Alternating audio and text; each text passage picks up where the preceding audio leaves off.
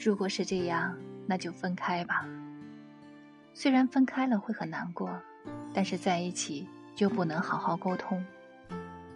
你似乎看着很爱我，但只有我知道，你根本不懂我的内心。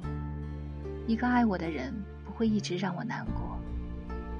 如果你明知道这件事会让我不好受的话，却还是做了，单凭这样的愚蠢和恶意就不该被原谅。当矛盾发生时，你不服软，我在赌气；你觉得我在无理取闹，我觉得有心事得不到关怀，这就是疏远的开始。如果你真的懂我，在我变沉默的那一刻，你就应该知道。我不是第一次失望，可你不懂。你只知道我又开始做了。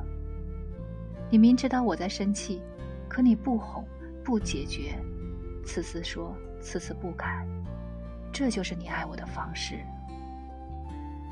我没有怪你的意思，就是觉得特没劲。包括那些我费尽心思对你特别好的瞬间，都显得没劲。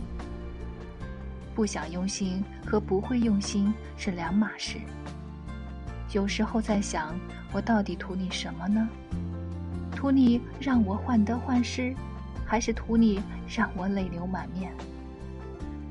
到最后，我的懂事，并没有让我过得好一点。